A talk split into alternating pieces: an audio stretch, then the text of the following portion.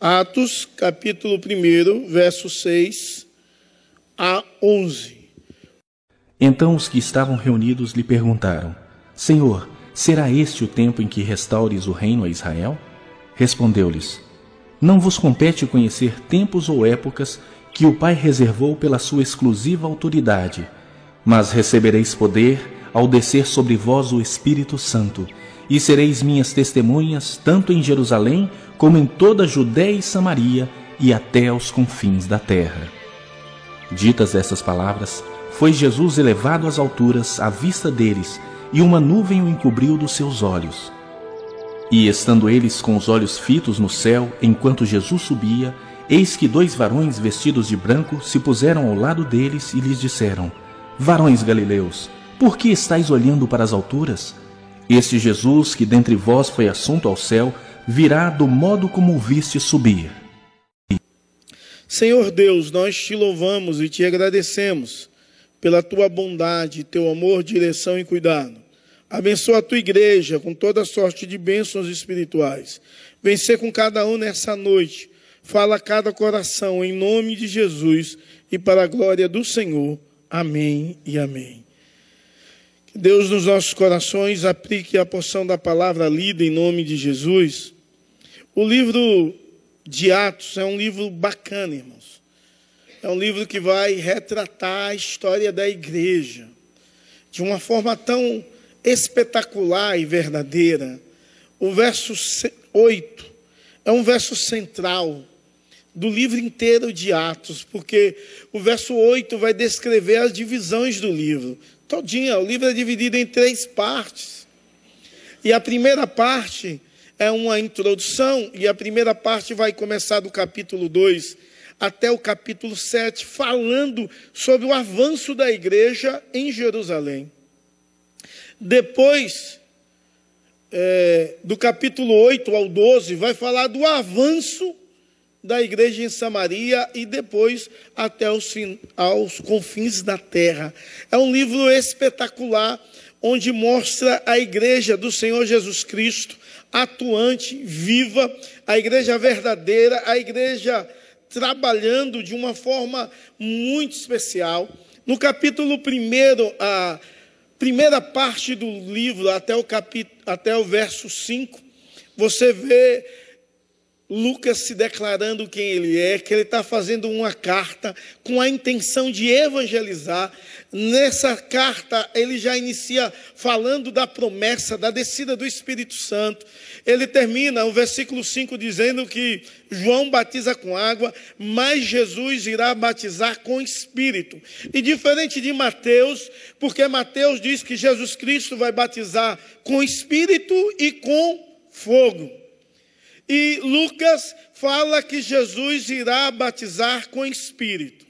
E, e, há uma diferença aqui, porque quando Mateus fala que Jesus Cristo, o batismo dele era diferente do batismo de João Batista, e Jesus Cristo ia batizar com Espírito e com fogo, dá uma ideia de o Espírito Santo, a unção, a presença, o poder manifesto de Deus, mas o fogo é juízo de Deus. E quando você vai ler o contexto, você compreende claramente isso, que é juízo, porque já está posto um machado na raiz, e a árvore que não der fruto, essa será cortada e lançada no fogo. Então a intenção do evangelho ali é dizer que o nosso Deus é um Deus de promessa do Espírito Santo, mas é um Deus de juízo.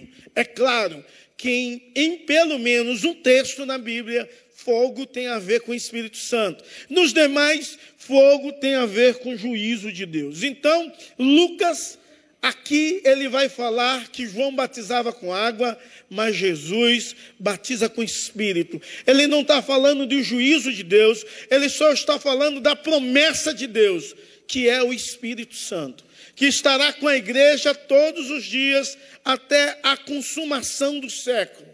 E essa igreja, ela deve entender claramente a sua missão como cidadão do reino de Deus, o que ela deve fazer, como ela deve viver, e isso para a glória de Deus. E a missão da igreja não é uma missão local. A missão da igreja é uma missão global. Por isso esse tema, uma missão global. Muitas vezes a igreja não pensa assim. A igreja pensa na em si mesmo, e a maioria das igrejas são em si mesmada.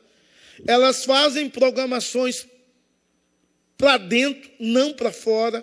Não tem a, a intenção de alcançar fora, mas só tem a intenção de edificar dentro e de fazer momentos sociais para ela mesma.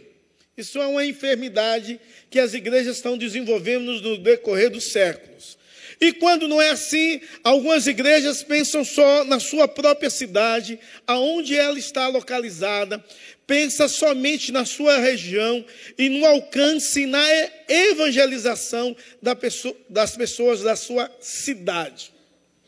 Mas uma igreja que entende o Evangelho, que compreende o reino de Deus, que entende o ensinamento de Cristo, e a igreja de Atos deveria entender isso, ela tem de ser uma igreja focada na missão de Deus.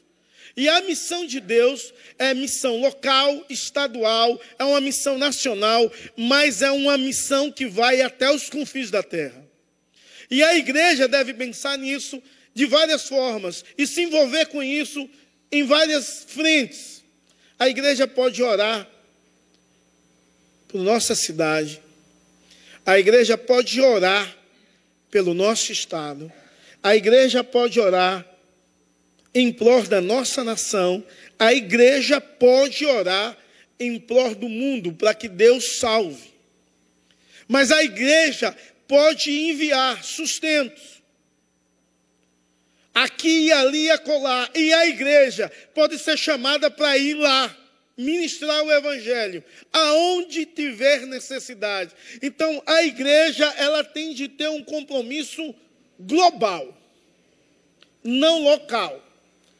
Há uma terminologia nova que algumas igrejas usam, e as igrejas que fazem multis locais, um culto, e na mesma cidade vários telões espalhados, onde as pessoas participam do mesmo culto em lugares diferentes.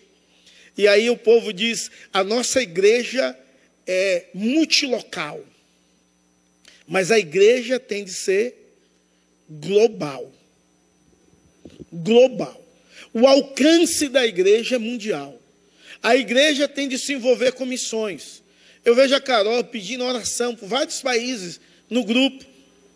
Mas, na verdade, a igreja tinha de se envolver com missões em todos os lugares, no nosso estado, na nossa cidade, no nosso país e no mundo. Há pessoas que necessitam de Deus, necessitam de uma palavra de Deus, necessitam é, é, serem alcançados pelo Deus triuno verdadeiro, Deus poderoso e real. E a igreja precisa entender: a sua missão não é uma missão normal, é uma missão extraordinária que Deus conferiu a você como igreja de Cristo. E nesses versos que nós lemos, vai falar justamente sobre isso sobre a missão da igreja de forma mundial. A missão da igreja de, de uma forma tão maravilhosa que deveria expandir as suas fronteiras de tal forma onde Deus possa ser glorificado e alcançado por outras pessoas. Uma missão global. Essa é a missão da igreja. E quando eu falo de igreja, é missão da igreja local e missão de você, indivíduo, como igreja de Cristo, talvez você não tenha feito nada pela missão de Deus, nada em evangelização, nada em correr atrás do que está necessitando da bondade e do carinho de Deus. Em primeiro lugar, uma igreja que entende a missão global, ela compreende, ela compreende de forma certa o reino de Deus. Ela entende o reino de Deus, ela compreende a, as nuances desse reino de Deus. Verso 6 diz bem assim: os que estavam reunidos com Jesus lhe perguntaram: será o tempo em que o Senhor irá restaurar o reino a Israel? Aquela igreja reunida, elas não tinha uma compreensão fidedigna do reino. A compreensão do reino era errada. Mas a igreja que tem um pensamento de missão global, ela tem de ter uma compreensão exata do reino de Deus. E o reino de Deus não é comida nem bebida, mas justiça, paz e amor no Espírito Santo. Tem de ter uma compreensão que o reino de Deus é algo espiritual, o reino de Deus não é algo carnal. E os apóstolos não tinham essa compreensão. Eles perguntam a Jesus Cristo se esse é o tempo que Deus irá restaurar o reino a Israel. Por quê? Porque falta uma compreensão do que é o reino de Deus. A compreensão desses amados irmãos estava totalmente errada. A compreensão de restauração do reino na mente deles era uma restauração do reino político de Israel. Eles esperavam que Israel fosse restaurada, fosse voltasse o poder e a glória no período como foi no período de Davi. Havia uma compreensão errada do reino de Deus. Israel estava esperando o reino de forma nacional. Os discípulos estavam esperando assim, e mesmo andando tanto tempo com Jesus Cristo, não teve uma compreensão certa do reino.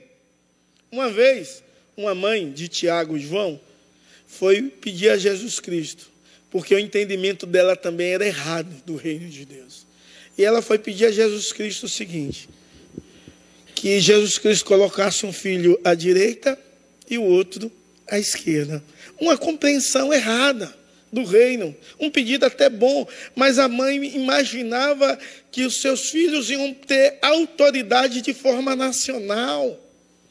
E eles ainda, depois de ouvirem o ensinamento de Jesus Cristo, andarem com Jesus, ver Jesus ressuscitar, andar de novo 40 dias com Jesus, se alimentar com eles, tinha uma compreensão errada do reino.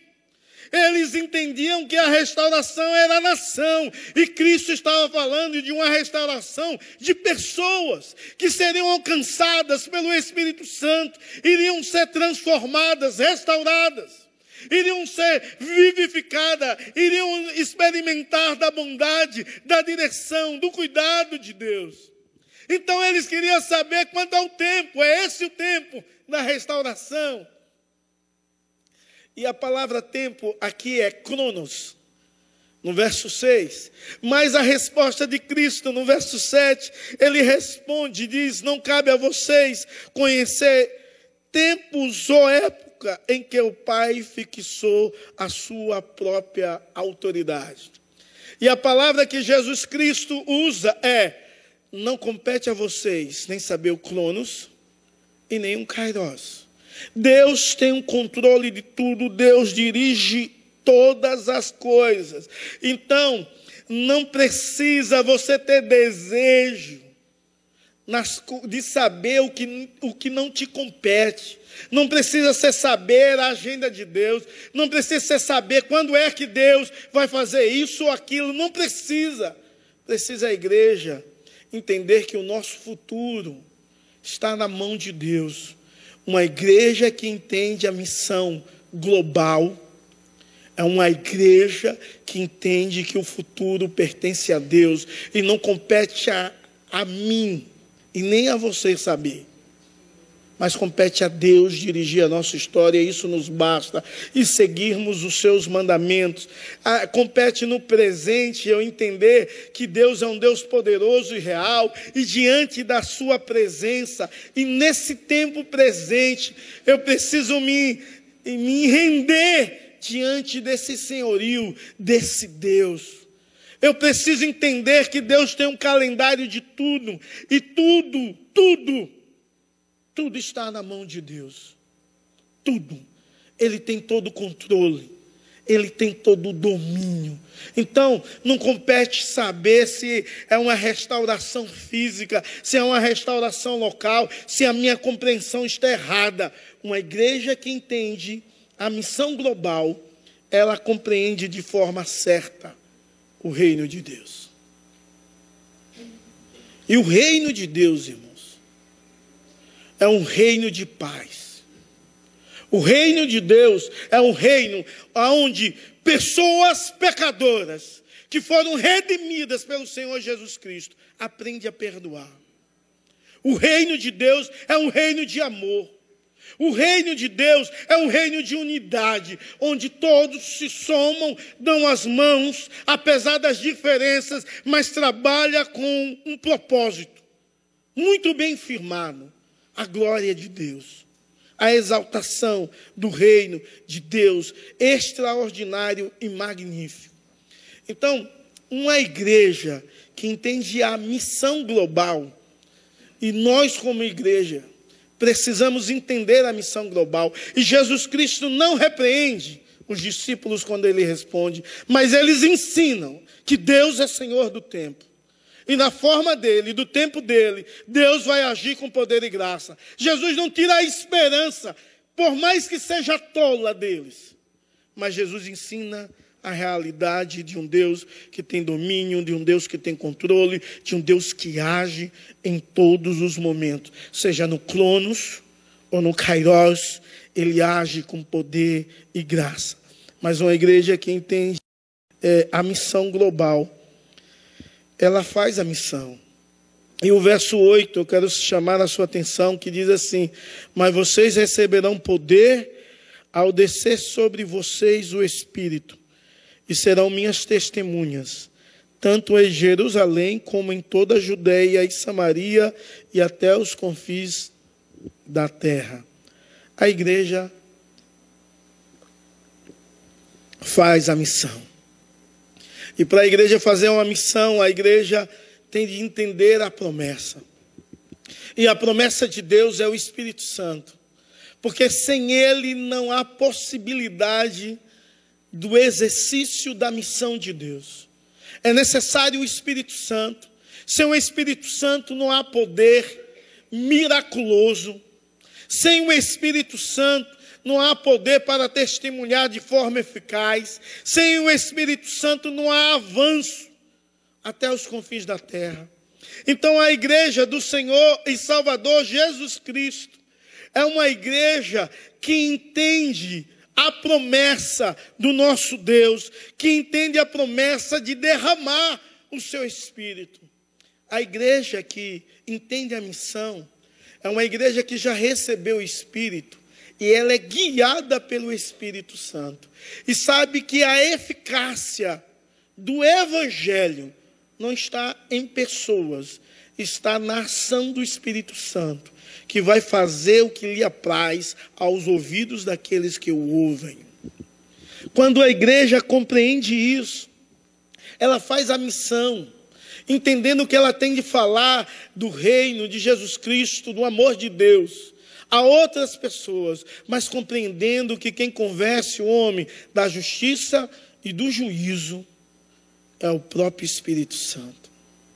E se somos guiados pelo Espírito Santo, e se temos o Espírito Santo, precisamos testemunhar a respeito desse Deus. E a ordem do verso 8 é de ser testemunhas. A igreja precisa testemunhar de Jesus Cristo, testemunhar do que tem visto, testemunhar do que tem sentido e testemunhar do que Deus tem feito na sua vida. Os apóstolos eram testemunhas oculares. Eles poderiam dizer de forma fidedigna tudo que Jesus Cristo fez, como ele viveu, como ele ensinou. Mas nós também somos testemunhas desse mesmo nível. Você não experimentou a transformação de Deus? E como foi que Cristo fez? Você pode dizer um dia ele me chamou e o seu chamado foi irresistível. Eu não consegui resistir, me rendi a Ele. E minha vida foi transformando. Algumas vezes eu orei, ou todas as vezes que eu orei, Ele sempre respondeu de forma extraordinária. Algumas vezes Ele me repreendeu a esperar mais, a deixar de ser tão impulsivo e parar a descansar mais nele. Mas essa palavra testemunha no original é mártir. E essa palavra tem é, essa segunda ideia para nós é aquele que dá a vida por uma causa. Ou seja, aquele que dá a vida pelo testemunho de Jesus Cristo. A ordem é: serão minhas testemunhas. Vocês devem viver com o propósito de testemunhar e, se possível, morrer testemunhando a minha grandeza. A igreja precisa isso. Quando olhamos para a igreja de Atos, devia causar vergonha em todos nós ao lermos essas coisas. Que tem muita gente que não tem coragem de abrir mão de nada, e Cristo está chamando pessoas para abrir mão da vida. Da vida. Sabe, irmãos, a igreja que entende a missão global é uma igreja que entende a promessa, mas que recebe a ordem de Cristo e sabe que essa ordem é intransferível. Essa ordem é para mim, para você. Essa ordem é para todos aqueles que têm o Espírito Santo de Deus em sua vida. E depois de ouvir a ordem, essa igreja entende os limites dessa ordem. Eu devo ser testemunha aonde? E o verso 8 continua: em Jerusalém, onde você está em toda a Judéia, no seu estado, em Samaria, nos demais estados e na sua nação, e até os confins da terra. A igreja testemunhou em Jerusalém, capítulo 1 ao 7, testemunhou em Judéia e Samaria, capítulo 8 ao 12, e nesse testemunho ela quebrou as barreiras das quais ela tinha com o samaritano e ela testemunhou ao mundo, quebrando todas as barreiras de divisões com os gentios. No verso 13, do capítulo 13 ao capítulo 28, a igreja entendia que devia testemunhar de Deus e da bondade de Deus constantemente. Precisamos testemunhar de Deus. A minha oração nessa série de sete capítulos de Atos que é o crescimento da igreja. Deus possa despertar o seu coração para a evangelização como nunca. Deus possa causar temor na sua vida, no seu coração, que você possa se render à autoridade de Deus e à ordem das Escrituras e viver, e viver para a glória de Deus. Mas é interessante que a palavra aí diz que eles vão receber poder. No verso 8. E, e a ideia de poder, e esse termo é dinamis, é explosão no grego. A ideia de poder é uma ideia que passa logo pela nossa mente de milagres, sinais e prodígios. É claro que Marcos vai falar que os sinais irão acompanhar aqueles que creem. E eu acredito fielmente nesse texto. Porém, esse texto de Atos, o poder, não é para fazer sinais, maravilhas. O poder é o poder de testemunhar. O poder é o poder que Deus te dá ao ponto de você dar a sua vida, de você negar as suas vontades para fazer a vontade de Deus. E é esse poder que aqui em, em Atos, Lucas, o médico, que foi evangelizado e alcançado pelo evangelho pregado por Paulo, segundo a história ele se depara com essa realidade e ele ensina que a igreja vai receber poder para evangelizar. E quando há em Atos 2 a manifestação do poder do Espírito Santo, todos eles testemunham na língua do povo que ali estão.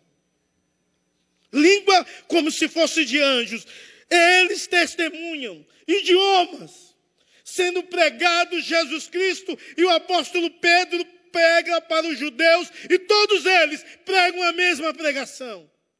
E o poder de Deus ali é um poder de testemunhar a grandeza de um Jesus Cristo que se deu, viveu e morreu por amor a mim e a você, e deseja transformar a minha e a sua história. E o Deus que transformou a minha e a sua história é poderoso para transformar a história do outro, do outro, do outro. O Deus que salva, que cura, que liberta, que transforma, que restaura, é um Deus poderoso para salvar, libertar, restaurar a vida do outro. E a igreja precisa acreditar que Deus te deu esse poder através do Espírito Santo que age em você. Esse poder que é como se fosse uma explosão. Quando o Evangelho é anunciado por você, é como se fosse uma explosão que o outro vai sentir. Uma explosão espiritual. Você precisa exercitar.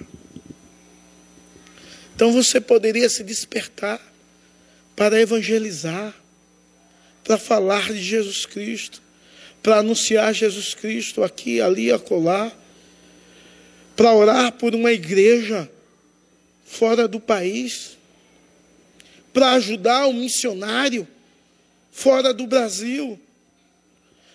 Eu converso com vários missionários e ajudo alguns.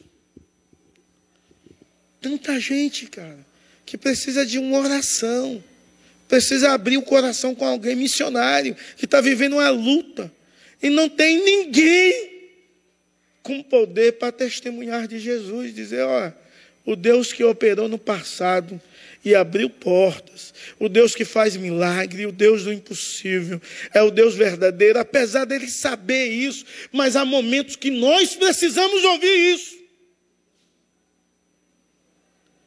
E você precisava ser usado com esse poder.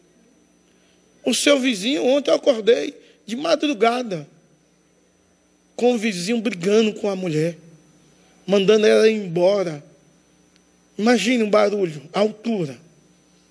Eu tenho um sono pesadíssimo, irmãos. Minha esposa sabe disso. Para eu acordar, a gente morou em uma, em uma casa lá em Minas Gerais, quando, quando eu era evangelista da igreja e botavam shows ali embaixo. as paredes tremiam do barulho, para você ver a intensidade. E eu dormia, velho. Você vê um negócio desse. Parede tremendo, o som tão alto, a parede treme e eu dormia. E ela, coitada, ficava a noite toda acordada. E eu dormindo, né? Mas tinha pena dela. Mas ontem eu acordei, porque nunca vi um negócio daquele barulho. Lá é um silêncio onde a gente mora e um barulho, o cara mandando a mulher embora e não sei porque você não está aqui. E ela reclamando com ele e tal. E... Meu Deus do céu. Eu nem conheço aqueles vizinhos, moram num. A torre é dividida em dois blocos, uma torre. Então você consegue só conhecer um lado. Não, não conhece o outro. Mas orei por aquele povo. Para Deus dar graça para Deus alcançá-los, para Deus mandar alguém que pudesse trazer uma palavra de amor, de paz, de esperança. A igreja, irmãos, que entende que a sua missão é uma missão global. Ela vive uma vida focada na volta de Cristo.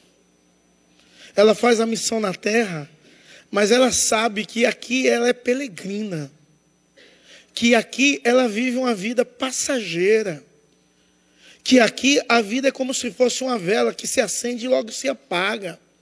Ela entende que um dia Jesus vai voltar.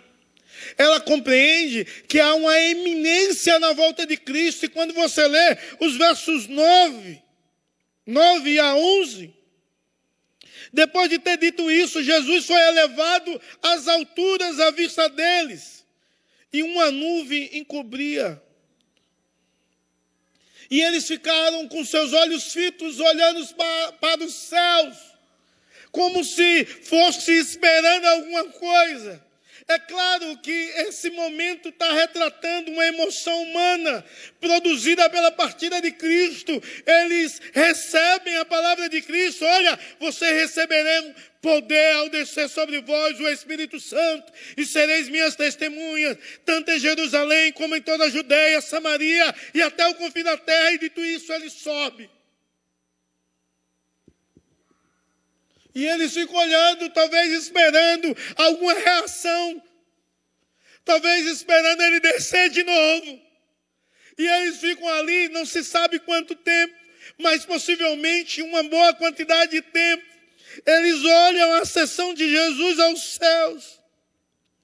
Eles ficam impressionados com aquilo, mas aquilo era necessário e tão importante para o ministério de Cristo, porque se ele não subisse, não viria a promessa do Espírito Santo.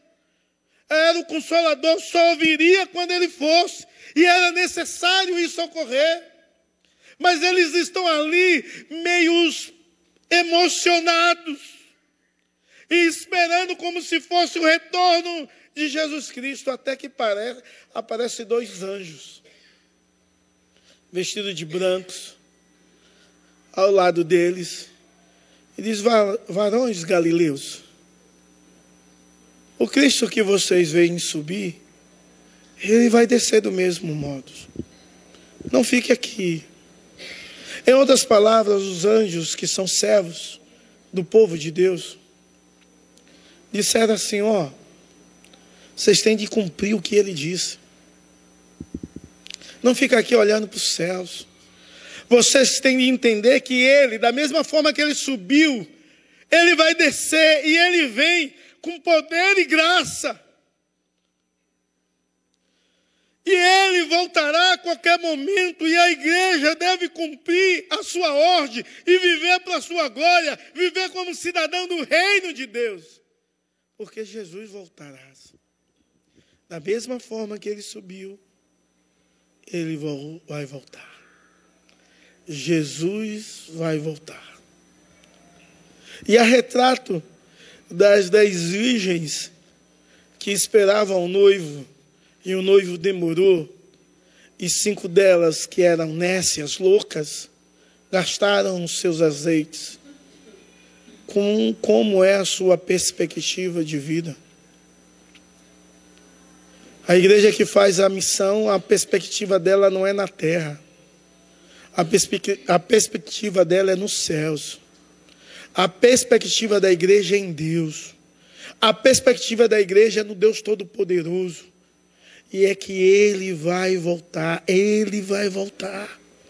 Então ela vive nessa perspectiva, ela vive nessa esperança e ela vive preparada para a volta de Cristo em obediência a Ele constantemente, servindo e servindo com alegria. Você tem sido essa igreja de Cristo? Uma igreja que entende a missão global, a vida dela é focada na volta de Cristo. E Ele vai voltar. Se você acha que está demorando a volta, não é desculpa para viver uma vida desleixada. Não é desculpa para viver uma vida como nécio ou louco ou louca. Você precisa entender que da mesma forma que ele subiu e ele virá, e o nosso Deus virá com poder para julgar a terra, e todo olho verás e toda língua confessarás que Ele é o Senhor, para a glória de Deus Pai. Esse Deus Todo-Poderoso está voltando. Queira Deus, na sua volta, você possa ser chamado assim: vinde bendito do meu Pai. Possua por herança o que está prometido antes da fundação do mundo quem vive como cidadão do reino e tem o Espírito Santo, vai ouvir isso e faz a missão de Deus na cidade, no estado, na nação e no mundo, porque acredita na restauração espiritual que o Espírito Santo está fazendo em vidas que precisam dele. Que Deus possa te abençoar e que de fato você possa fazer a missão de Deus. que você tenha uma compreensão correta, certa do reino de Deus, que você faça a missão de Deus e que você viva uma vida focado, não nas coisas terrenas, porque isso tudo vai passar, mas focado na esperança eterna da volta de Cristo. Que Deus te abençoe, em nome de Jesus. Vamos ficar em pé? Vamos orar?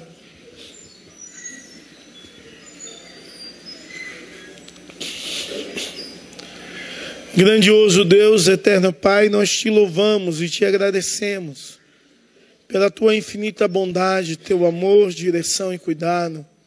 Abençoa o teu povo com toda sorte de bênçãos espirituais.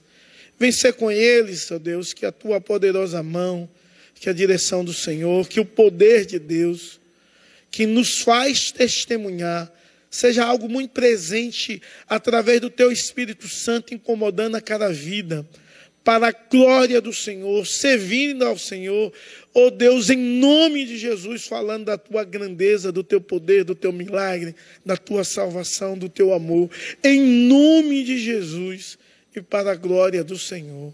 Amém e amém.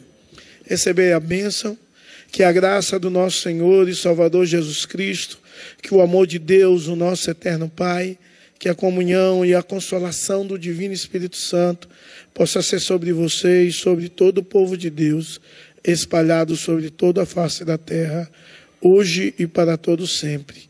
Amém e amém. Deus te abençoe e você é desafiado a testemunhar do amor de Deus, da bondade de Deus, em nome de Jesus e para a glória do Senhor. E em paz.